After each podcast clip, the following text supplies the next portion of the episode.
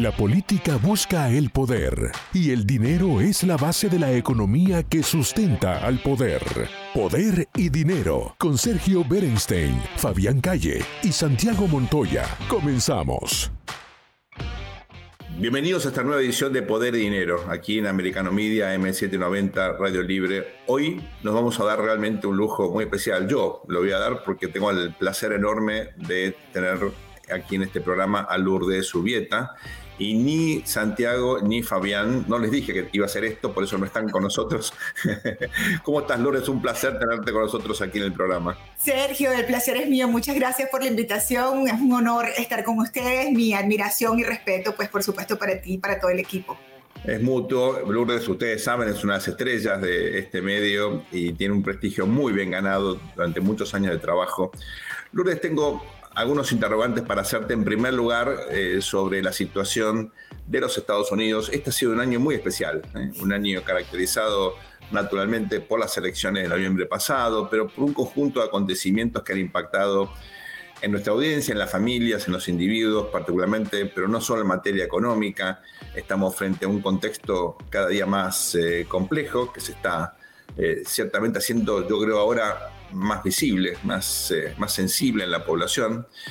Quería ver cómo era tu visión, cómo termina Estados Unidos este año, qué perspectivas tienes eh, para el año próximo. Sé que es una pregunta general, pero tú tienes una particular capacidad de sentir efectivamente cuáles son los ejes que definen la opinión pública. ¿Cómo, cómo los ves? Bueno, eh, sintetizando, ¿no? Este, un poco lo que ha sido este año, yo diría que hemos tenido eh, grandes problemas, urgentes problemas y grandísimos problemas, ¿no? Eh, entre los urgentes, por lo menos es la percepción que yo tengo, tenemos la, la, apertura de la frontera sur, el caos de la frontera sur. Eh, que no es solamente un problema migratorio, es un problema de crimen organizado. Estamos hablando de que en este momento la expectativa de vida en los Estados Unidos ha bajado a unos niveles que no teníamos así creo que 25, 30 años, y en gran medida es por el consumo de drogas que tenemos en los Estados Unidos. Eh, cada cinco minutos una persona muere por sobredosis y muchas de esas sobredosis están vinculadas al uso del fentanilo que entra en los Estados Unidos por la frontera sur.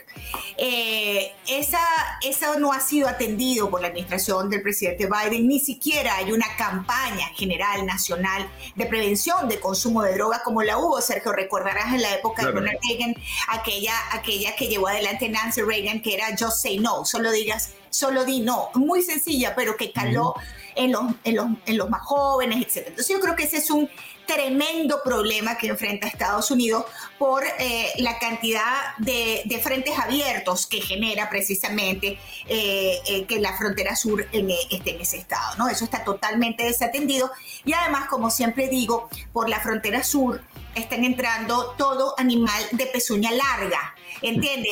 mimetizado con gente honesta, con gente que viene a trabajar, con gente, con inmigrantes que quieren, que quieren un pedacito de domingo, porque en sus países es una desgracia lo que tienen, producto en gran medida y en muchos de ellos de estos eh, regímenes, de estas dictaduras de lo que llaman el socialismo del siglo XXI. Entonces, tenemos ese problema gravísimo ahí que abarca drogas, que abarca seguridad nacional, que abarca terrorismo, que, habla, que abarca evidentemente un problema de, de migración y un problema también, Sergio, que tú mejor que nadie lo sabes, económico porque esto también indica que hay que este, eh, ayudar a estas personas. Y bueno, eso es parte de un problema urgente. Otro problema que tenemos urgentísimo yo creo que es una eh, eh, percepción que hay en este país de una, bueno, más que una percepción, es una realidad, una edición política tremenda que tenemos. este país está polarizado, lamentablemente se ha perdido algo muy importante para em, que ha caracterizado a los Estados Unidos mal que bien, que es eh, tomar eh, decisiones bipartidistas, tratar de buscar un poco el equilibrio. En mi opinión, los extremos nunca son buenos. No quiero la extrema derecha, no quiero la extrema izquierda. Eh, yo creo que podemos ir por el centro, este, atendiendo problemas sociales que existen también. Eso no ser socialista, atender problemas sociales, porque sabes que la izquierda ha manipulado mucho esos términos. Entonces, cuando tú hablas de la agenda social o la responsabilidad social de la empresa, eres un comunista, eres un socialista, porque eso es parte de la tergiversación de los conceptos la, el, cómo han manoseado todo esto, ¿no? Entonces, bueno, creo que, que, eso es un poco también otro gran reto que tenemos que hacer porque el 2023 va a ser un año preelectoral donde se, va a estar haciendo la cama para lo que viene en el 2024. Después tenemos, por supuesto, una erogación de dinero que eh, tiene este país también endeudado como nunca, 33 mil trillones de dólares. Yo no sé, Sergio, ni cómo se escribe eso. Este, no me lo puedo imaginar cómo se escribe 33 mil trillones, pero lo que sí entiendo, gracias a personas como ustedes que todos los días nos hablan, es que mis nietos, que todavía no los tengo, están endeudados. y que los chinos son dueños de Estados Unidos y pueden decir, venir y decir, ya va, la Casa Blanca es mía, múdense porque esto es mío. Entonces, eso me parece gravísimo también. Y, em, y, finalmente, bueno, también tenemos un problema de criminalidad importante que no lo teníamos.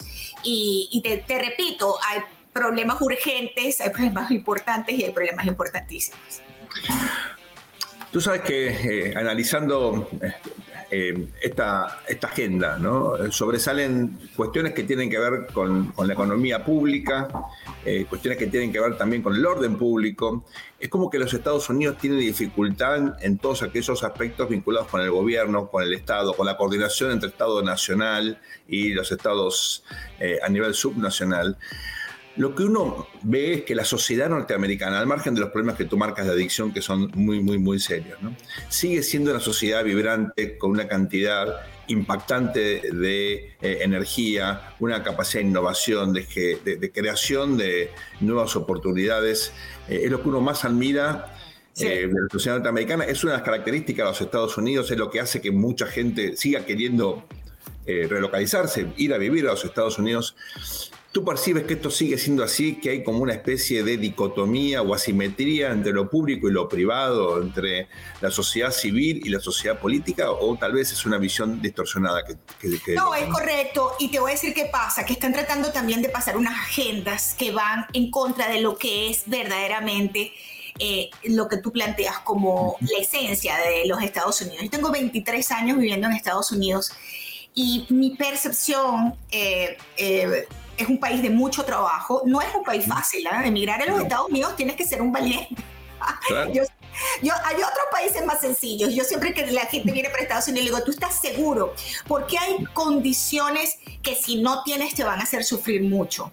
Por ejemplo, tienes que hablar inglés, tienes que estar legal y cuando no estás legal sufres el triple porque también hay mucha gente que abusa del inmigrante ilegal, le pagan una miseria, en fin, en fin, en fin. Y este es un país donde estamos acostumbrados ya a trabajar, ¿no? A trabajar. Eh, y hasta por turnos. Aquí no se para de trabajar. Aquí hay cuatro turnos. Entonces, evidentemente, un país que trabaja así, pues evidentemente, pues echa para adelante, ¿no? Ahora, yo creo que tenemos, eh, desde el punto de social, este problema que es este ataque continuo a la familia, Sergio. Mira, la familia, aunque suene del libro de escuela primaria, es la célula de la, de la, de la sociedad, la célula fundamental de la sociedad. Eh, y no hay que ser conservador para eso. Es que, eh, eh, o sea, la familia, interprétese la familia como también puede ser la familia moderna mamá sola con sus hijos, papá solo con sus hijos, papá y mamá, o dos papás o dos mamás, no importa. honestamente te lo digo, porque hemos avanzado como sociedad y como sociedad tenemos que reconocer que eso existe. Evitar ver el matrimonio homosexual, eso es una tontería hoy por hoy. ¿Por qué? Porque es una realidad, ¿entiendes? Eso es una realidad y hay que adaptarse a los tiempos. Lo que no debemos adaptarnos, pienso yo, y la gran lucha en Estados Unidos, es a las agendas particulares que tienen un financiamiento y una visión política como es el woke, el wokeismo. Es decir, separarnos de todo lo que hemos hecho, reconocer una cantidad de cosas que son irreconocibles, porque aunque va a sonar duro lo que voy a decir, este, todo termina o en el ginecólogo o en el urólogo.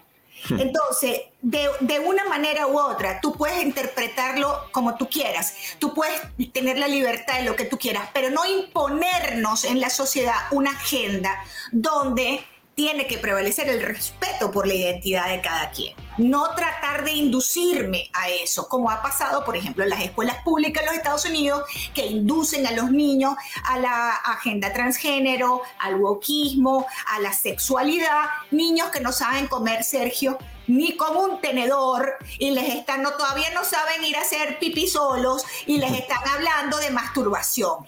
Eso es una afrenta a, a, todos, a todos los que no están de acuerdo con eso. Y por eso en, estados como la Florida este, eh, se, han tenido que pasar leyes, increíble, que haya que pasar leyes para que tu hijo de cuatro años no lo estén sexualizando en la escuela. Increíble. Entonces, eso es parte de lo que pasa, que hay unas agendas sociales financiadas, mucho dinero, para pasar eso, que el, que que el objetivo final es la familia tradicional. Lourdes, si te parece bien, vamos a una muy breve pausa y en un ratito volvemos con más Poder y Dinero aquí en Americano Media, AM Radio Libre 790. Estamos con el Lourdes Subieta, una de las estrellas eh, de este medio y un placer tenerte con nosotros. Ya volvemos. En breve regresamos con Poder y Dinero junto a Sergio Berenstein, Fabián Calle y Santiago Montoya por Americano.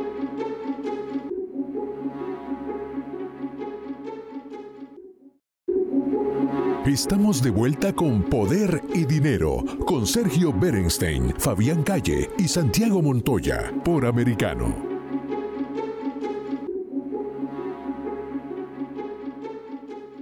Bienvenidos a este nuevo bloque de Poder y Dinero, aquí en Americano Media, M790 Radio Libre. Estamos charlando con Lourdes Ubieta y Lourdes, por tu experiencia eh, y eh, sobre todo tu conocimiento eh, tan singular, me gustaría que nos des tu visión de cómo están los medios de comunicación en el contexto de esta gran batalla cultural con una polarización que se nota a nivel de los medios, que trasciende a los medios, pero incluye a los medios, eh, frente al desafío de las eh, redes sociales, de las nuevas formas de comunicación. ¿Cómo desarrollas tú tu trabajo? ¿Cómo te sientes en medio de este, yo diría, a veces terremoto, ¿no? Que viven los medios de comunicación. Sí, bueno, han cambiado muchísimo, ¿no? con la aparición de las redes sociales también, nuevamente, como te decían, tenemos que adaptarnos a los nuevos tiempos y a la tecnología, lo que trae, lo bueno y lo malo. Y parte de eso es que las redes sociales se han convertido, lamentablemente, en una forma de eh, informarte, ¿no? Eh, y, en redes sociales podemos encontrar todo, de todo tipo de, opiniones, etcétera, y muchas noticias falsas. Yo creo que, eh, además de eso, el negocio como negocio también ha cambiado. La señal abierta es algo que va definitivamente a morir. Básicamente estamos streaming. Eh, no sé tú, pero por lo menos en mi casa, ni siquiera mi hijo que tiene 14 años ve televisión. Él ve es redes y eh, compañías de streaming que le dan el contenido que él quiere ver, porque ahora por primera vez el televidente puede escoger qué ver. Antiguamente teníamos que ver la programación que nos ponían en los medios. Em, eso adicionalmente a eh, las redes sociales es un cambio y es un gran reto. ¿Qué sucede? Como el mercado eh, se ha em, seccionado pues en, en, esos en contenidos, entonces tú puedes escoger ahorita, que es básicamente lo que yo hago para responder tu pregunta, las fuentes de información en las que yo más confianza puedo tener, ¿no? Y sobre todo sigo a los presentadores, o sea, quiero saber de economía, ya yo sé que Sergio Vélez es el hombre que tenemos que escuchar, ¿entiendes? No es el medio, sino las personas, y eso pasa mucho ahora también. La gente no dice, quiero eh, escuchar tal emisora de radio, la gente dice, quiero escuchar a Sergio, quiero escuchar a Lourdes, quiero escuchar a Nelson, quiero escuchar a Daña, eh, ¿entiendes? Entonces, eh, los, dueños de los medios lo que hacen es, como está pasando en Americano, es que tiene un, son, somos conservadores, todos estamos más o menos en la misma línea y dice, bueno, estas personas para nuestros televidentes, para lo que es nuestros seguidores, para es lo que es la gente que se conecta con el, conecta con el concepto americano, cabe dentro de nuestra eh, plantilla informativa. Entonces ya el que va a escuchar americano o el que va a ver americano sabe lo que se va a encontrar. Voces que, que, la gente ya reconoce, voces que tú sabes que son conservadoras o medianamente conservadoras, sabes que va a haber eh, em, conversaciones difíciles, que va a haber este, planteamientos no edulcorados y entonces al que le gusta pues se queda y al que no le gusta, acuérdate el televidente, el que se conecta, el que tiene el poder con un control remoto en la mano, ¿no? Y mi segunda sugerencia es no informarse por redes sociales, evidentemente. Mm. Eh, Lourdes, me gustaría aprovecharte, eh, sobre todo para repasar qué está pasando en las Américas en general, en, América Latina en particular, eh, una región llena de desafíos y sobre todo con esta todavía pendiente deuda en términos de desarrollo, ¿no? Sigue siendo una zona llena de contrastes. Eh, por supuesto, hay individuos, familias que han podido eh, cumplir sus sueños, pero la enorme mayoría de la gente que vive en la región, lamentablemente, eh, no, no tiene las oportunidades que debería. Muchos de ellos migran, lamentablemente. Tenemos diferentes tipos de migración. Hay gente que se va sin nada, que, que arriesga su vida, bueno, en muchos casos por una cuestión de libertad, como ocurre en Cuba. Así es. Eh, pero en otros casos eh, migras porque no tienen ninguna oportunidad de, trabajo eh, digno. Mm. En otros casos exportamos talentos, gente muy formada. Las dos cosas son ciertas, forman parte de un fenómeno muy complejo que es la migración. Cuéntame cómo, cómo, estás viendo la región, en particular esta, este último punto. Eh, por supuesto, el sur de la Florida es un lugar eh, de llegada de realmente miles de latinoamericanos que encuentran oportunidades. Algunos se relocalizan, otros se quedan viviendo allí. Eh, es una zona que se convirtió casi en una capital de América Latina o la capital de América Latina. Es un entorno de todos sentimos muy cómodos porque naturalmente, culturalmente y en español encima. Eh, cuéntame cómo es ese fenómeno y, cuál es, para, en tu opinión, el rol que debería tener Estados Unidos de alguna manera para bueno, mejorar las chances de desarrollo de, la región. Bueno, fíjate, tenemos casos puntuales, ¿no? Por ejemplo, este, el caso de, Venezuela, por citarte, ¿no? Hay una, una negociación este, sucediendo eh, porque en definitiva el planteamiento que se hizo durante la administración de Trump con Venezuela, porque en Venezuela lo que se, espera es un cambio político, ¿no?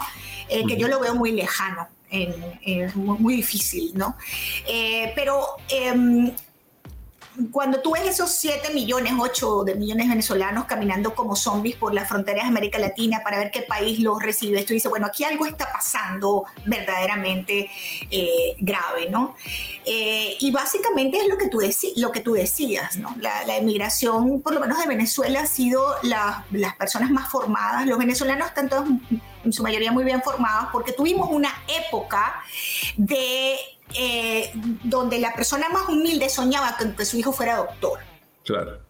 Y el gobierno de esa época también, eh, te estoy hablando después de los años 70, 74, 75, financiaba que esos venezolanos de muy, muy bajos recursos estudiaran en las mejores universidades de Estados Unidos. Ahí se formaron los mejores petroleros, por ejemplo, que venían de Venezuela, la industria petrolera, eh, ingenieros, eh, en fin.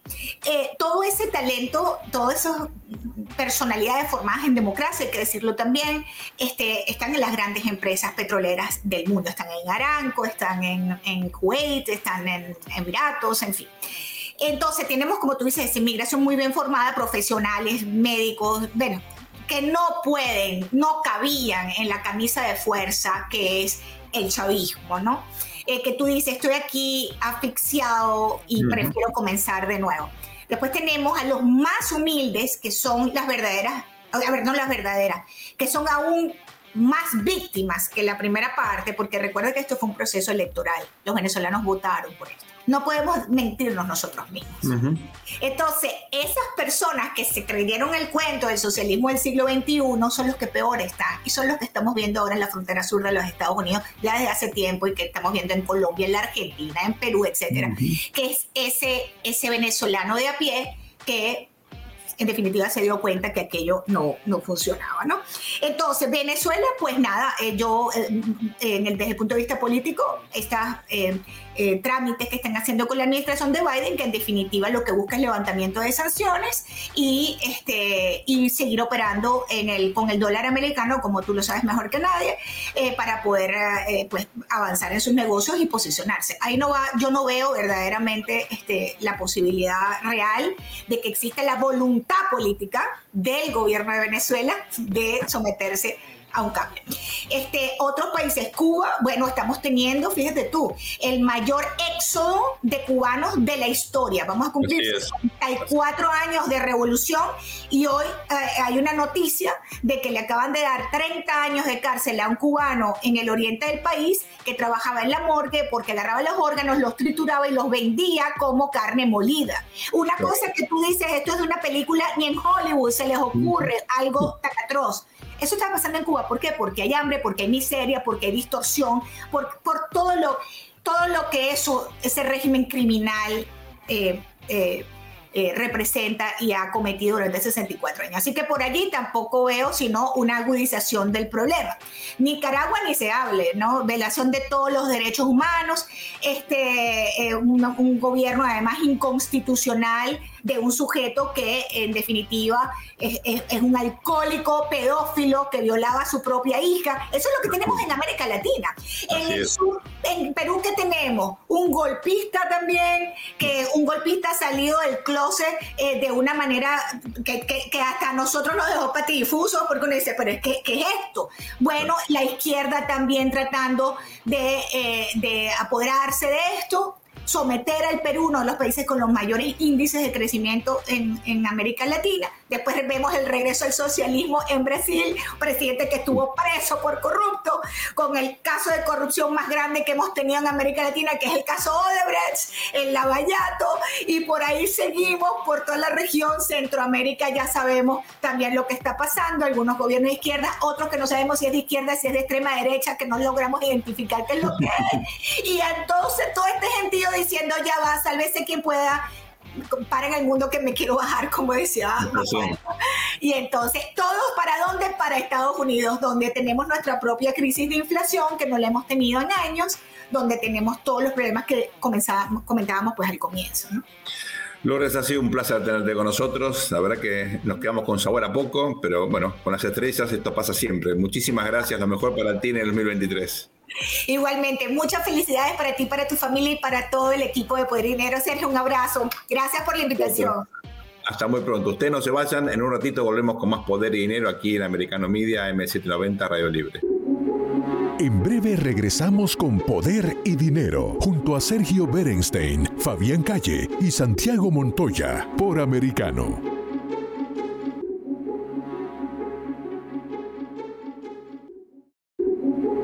Estamos de vuelta con Poder y Dinero, con Sergio Berenstein, Fabián Calle y Santiago Montoya, por Americano.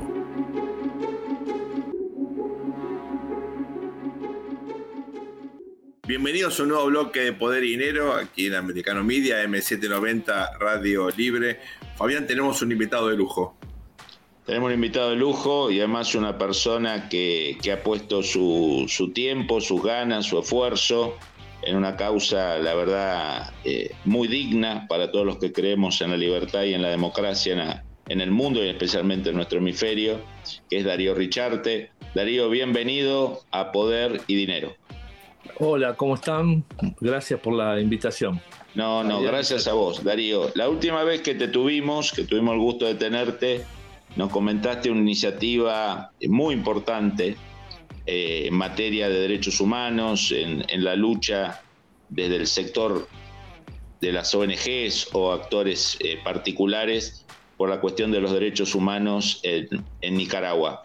Sabemos que ha habido algunas novedades eh, y nos gustaría que a nuestra audiencia le comentes qué, qué se ha dado en los últimos meses o semanas. Sí, concretamente, eh, como dijimos al principio, es una investigación que va, por supuesto, despacito, va avanzando, se va construyendo de a poco. Eh, fueron como datos relevantes de la última vez que hablamos a hoy. Eh, se incorporaron pruebas en el expediente, es decir, una serie de, de, pedidos de prueba eh, con dictámenes de organismos internacionales de derechos humanos y de ONG fueron incorporadas al expediente oficialmente, con lo cual ya se convirtieron esos testimonios de las víctimas en, una prueba que de a poco va construyendo el caso. El paso siguiente fue la ampliación de la denuncia, eh, eso vamos a seguir haciéndolo, tanto en la medida en que sucedan nuevos hechos como en la en la medida en que hayamos omitido algunas cosas importantes, lo cual es bastante lógico porque es, tan eh, terrible lo que pasa y, es, como que esta catástrofe que, está sucediendo en Nicaragua eh, no pareciera tener límites, que siempre hay hechos nuevos o hechos que uno se entera al hablar con víctimas eh, que no fueron incorporados y que realmente vale la pena hacerlo. Lo, entonces hemos ampliado la denuncia, sobre todo centrada en la responsabilidad de la jefa de la policía durante los sucesos del 2018, que cuando habíamos detallado en su momento la habíamos omitido porque ella renuncia poco tiempo después, pero en el momento de los hechos Aminta Granera era de la que estaba al mando. Y además también lo hemos ampliado más pormenorizadamente en relación con los presos políticos y con los exiliados y con la cuestión del derecho a la educación como derecho humano. Esto surgió a raíz de muchas conversaciones con distintos estudiantes y profesores exiliados y la situación que se está dando en las universidades también de, Nicaragua, donde cancelan matrículas, expulsan alumnos, es decir, y eso también tiene que ver con, los derechos humanos. Y después lo último y tal vez lo más relevante es que la justicia argentina nos ha tenido como querellantes. ¿Eso qué quiere decir? Quiere decir que presentamos víctimas o víctimas, los cuales vamos a preservar su, su nombre. Eh, las víctimas, muchas de ellas se contactaron con nosotros a partir de, la denuncia, otras, digamos, este, las conocíamos previamente y fueron también motivadores de, de que hagamos la denuncia.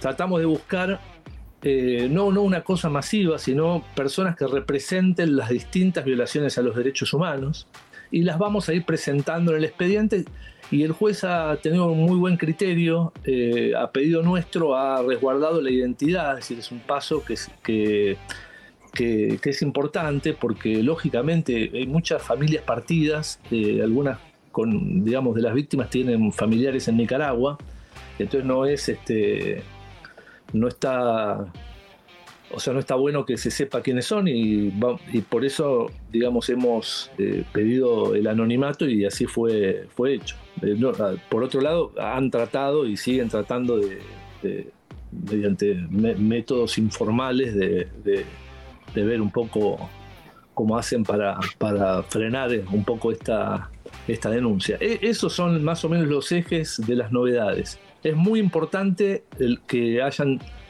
admitido a víctimas en el expediente. Porque eso nos da la posibilidad de eh, actuar. Perdón. Exactamente, exactamente. Darío, eh, siempre que se habla de derechos humanos en América Latina hay como una inercia a, pensar en los setentas, ¿no? Eh, y siempre con un bias ideológico, ¿no? Los violadores son de derecha, los violadores son militares, los violadores son son pro Estados Unidos, una historia ya de más de 50 años. Eso ha derivado en ONGs, en estructuras, en muchos casos partisanas, ideologizadas, eh, muy cercanas a Cuba, Venezuela, Nicaragua. Eh, ¿Cómo te ha, qué, relación o qué no relación o qué nivel de, de apoyo o de no apoyo hay en todo el sistema este de derechos humanos que se ha armado en América Latina. Yo presumo, sin tener la información, que es escaso o nulo, ¿no? Hay, no, no, no es para, no, es una contradicción con lo que estás diciendo. Evidentemente las ONG más próximas a lo que estás diciendo eh, tienen nula, eh, digamos, este, dedicación a esto. Pero sin embargo es tan grave lo que pasa en Nicaragua que nos hemos llevado algunas sorpresas porque e, es, es decir, es este, tal vez tímidas sorpresas, pero después tenés, lógicamente, las grandes, las internacionales, como por ejemplo Amnesty International o eh, Human Rights Watch, que están preocupadas por el tema y, se ocupan y han recopilado este, toda una serie de, testimonios muy interesantes, pero lo diferente de esto, que a, a diferente de otros casos, es que hay un trabajo mancomunado en su momento. Después en Nicaragua prohibió el ingreso de cualquier tipo de ONG o inclusive de, organizaciones del sistema interamericano o universal, pero ambos sistemas, eh, que son orgánicos por decirlo de alguna manera, eh, Comisión Interamericana, relatorías especiales, se han, y se están ocupando mucho del tema. Entonces han relevado, eso es muy importante y muy, digamos, es también lo que nos motiva y nos facilita la tarea de, hacer la denuncia. Han relevado en su momento toda una serie de testimonios y de y, de, y, lo han, y han sistematizado las violaciones. Entonces eso eh, es realmente un avance muy importante.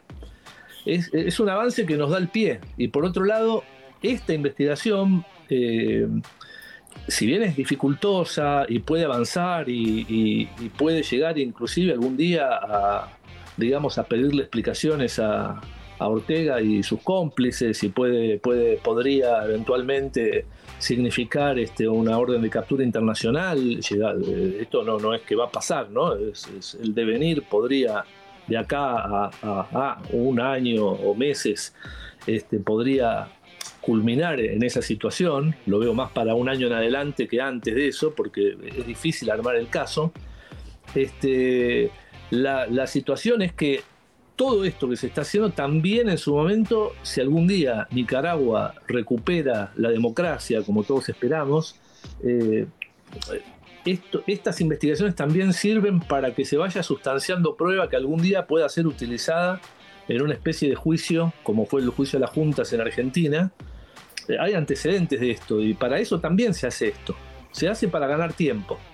Se hace para ganar tiempo, se hace para aislar a, los dictadores, se hace para visibilizar los problemas, se hace para que las víctimas encuentren un espacio eh, dentro de, un espacio donde se juzgue a los responsables de los delitos. Entonces, es todo tiempo ganado y son todas cosas positivas, que obviamente también, como eh, de alguna manera decías, genera una cierta eh, inquietud, ¿no es cierto?, en, algunos que no quieren que esto avance.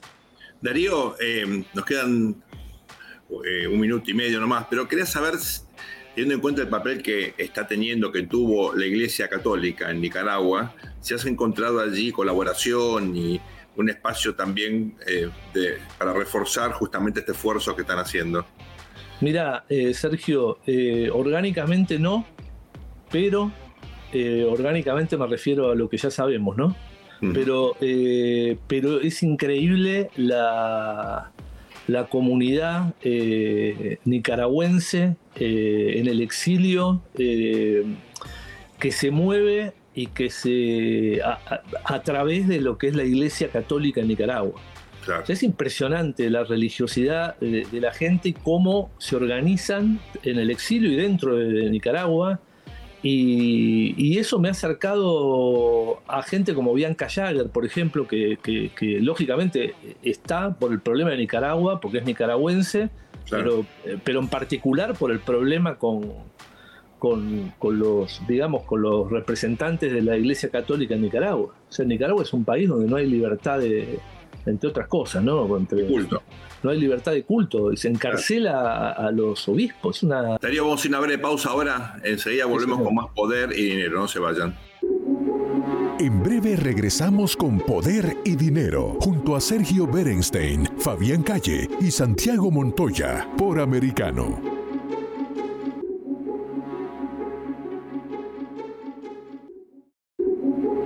Estamos de vuelta con Poder y Dinero, con Sergio Berenstein, Fabián Calle y Santiago Montoya, por Americano.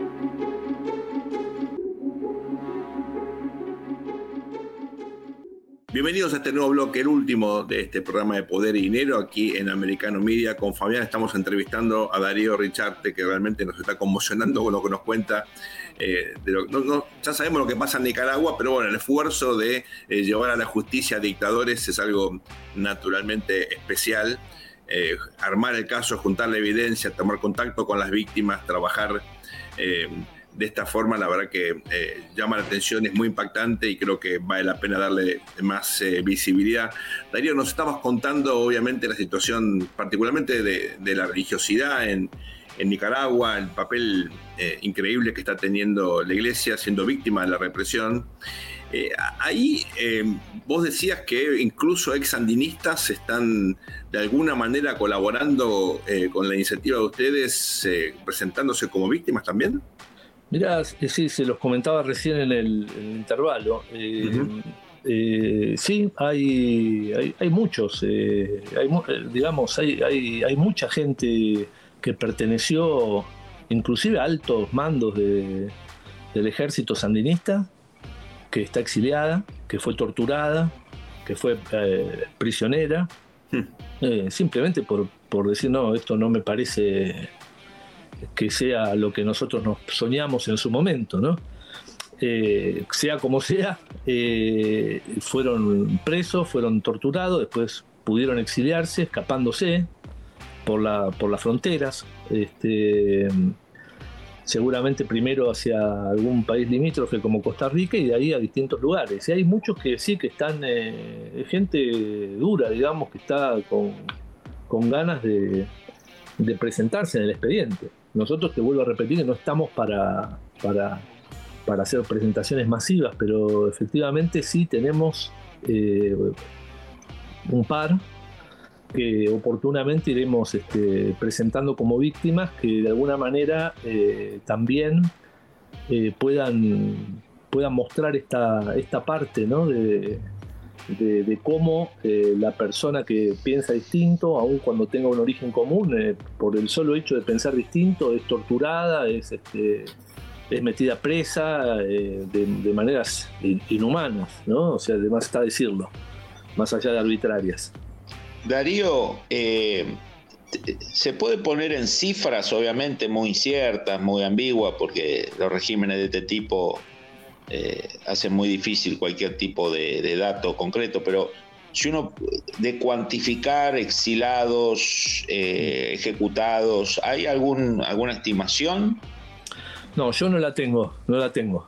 Sinceramente no la tengo. Eh, hay, realmente no se sabe con mucha certeza, porque se tiene mucha información o alguna información hasta ponerle el 2019 2020, eh, después el régimen cerró, cerró todo y ahí aparte desde esa fecha en adelante, porque aparte quiero decirte, decirles que eh, la gente eh, no es que va al aeropuerto y se va. O sea, en muchos casos no, no, no, les dan los pasaportes, es tienen documentación y se van como pueden. Y es terrible. los casos que yo escuché de familias partidas, o sea, eso solo, o sea, como violación a los derechos humanos, de gente que se tiene que ir de un día para el otro porque tiene la posibilidad y corre riesgo su vida y que deja hijos eh, con, o familiares o se va con, hijos y deja otros. Este, es, eh, o se van o se separan parejas eh, parece menor al lado de la tortura, de, las ejecuciones, de, digamos, de, todas las violaciones, pero es, terrible también esa situación. Darío, por lo que vos ves en el expediente, eh, hasta donde está desarrollado, ¿es, es un plan sistemático, verticalizado? Sí, sí, es claramente, es un, eh, tiene todos los requisitos para ser considerado un plan sistemático organizado desde la cúpula del Estado para eh, la violación sistemática de los derechos humanos. Clarísimo. Te digo, es casi o igual. No, no, no quiero, no, no, no. Olvídate de lo que. del casi o igual. Saquémoslo. Eh, tiene grandes semejanzas con la dictadura militar argentina. Para mí es muy parecido. Muy parecido. Desaparecidos, torturados, muertos, exiliados, organizados sistemáticamente desde el Estado, las organizaciones de la sociedad civil suprimidas, partidos políticos, periodismo, cierre de diarios, no hay prensa libre, no hay eh, libertad de culto, no, eh, es, no, es de manual. Darío, eh, hagamos una lectura política de esto, porque uno analizando lo que ocurrió en la última ola de democratización en la región, veía con, bueno, con cierto optimismo el establecimiento de criterios como la cláusula democrática de la OEA y otros mecanismos que supuestamente implicaban avances respecto a lo que vivimos naturalmente en, las dictaduras de los 60, 70, 80, depende del caso. ¿no? Sin embargo, en la práctica esto rara vez ha tenido eh, una efectividad, no, no, no, no, digámoslo no sirvió, no sirvió para eh, evitar otros casos de violaciones de derechos humanos, como el que estás vos tratando ahora. Eh, por tu experiencia política, ¿esta clase de casos pueden derivar en el futuro en antecedentes que desalienten nuevos casos de violaciones masivas a los derechos humanos? es, buenísima la pregunta y muy difícil respuesta. Obvio que cuando uno hace estas cosas es que lo que pretende es encontrar justicia para las víctimas eh, y sentar un precedente para que no vuelva a repetirse. Lamentablemente la historia de la humanidad, ustedes dos lo saben mucho mejor que yo por, por su formación, este, eh, tiende a repetir ciertas eh, circunstancias. O sea, no pareciera que los dictadores fueran amedrentar, los futuros dictadores no pareciera que fueran a amedrentarse por cosas como estas. Sin embargo, sin embargo, es importante que esto quede de alguna manera documentado para que quede en la memoria. Eh, pensemos en el holocausto, por ejemplo. Claro. Si no se hubiera documentado con, toda esa situación, probablemente existirían más países como Irán que dicen que el holocausto nunca existió. ¿sí? Hoy, digamos, por desgracia, no por suerte, por desgracia es el único que, de alguna manera lo dice. Este, porque está, entonces, para eso también sirven estos esfuerzos, ¿no? Porque, eh, digamos, eh, la justicia y la memoria este, sirven, eh, por supuesto que sirven para, para visibilizar los temas, para inscribirlos y para evitar que se repitan en el futuro al tiempo que puedan llevarle eh, algún, alguna esperanza y alguna reparación a los que fueron víctimas de, estos crímenes. Entonces, ustedes saben, son, son muy prestigiosos en, digamos, en su, en su profesión. los procesos se van dando a veces de formas abruptas y a veces de formas escalonadas. Y uno a veces uno no se va dando cuenta de lo que pasa hasta que eh, ya están acá en la puerta.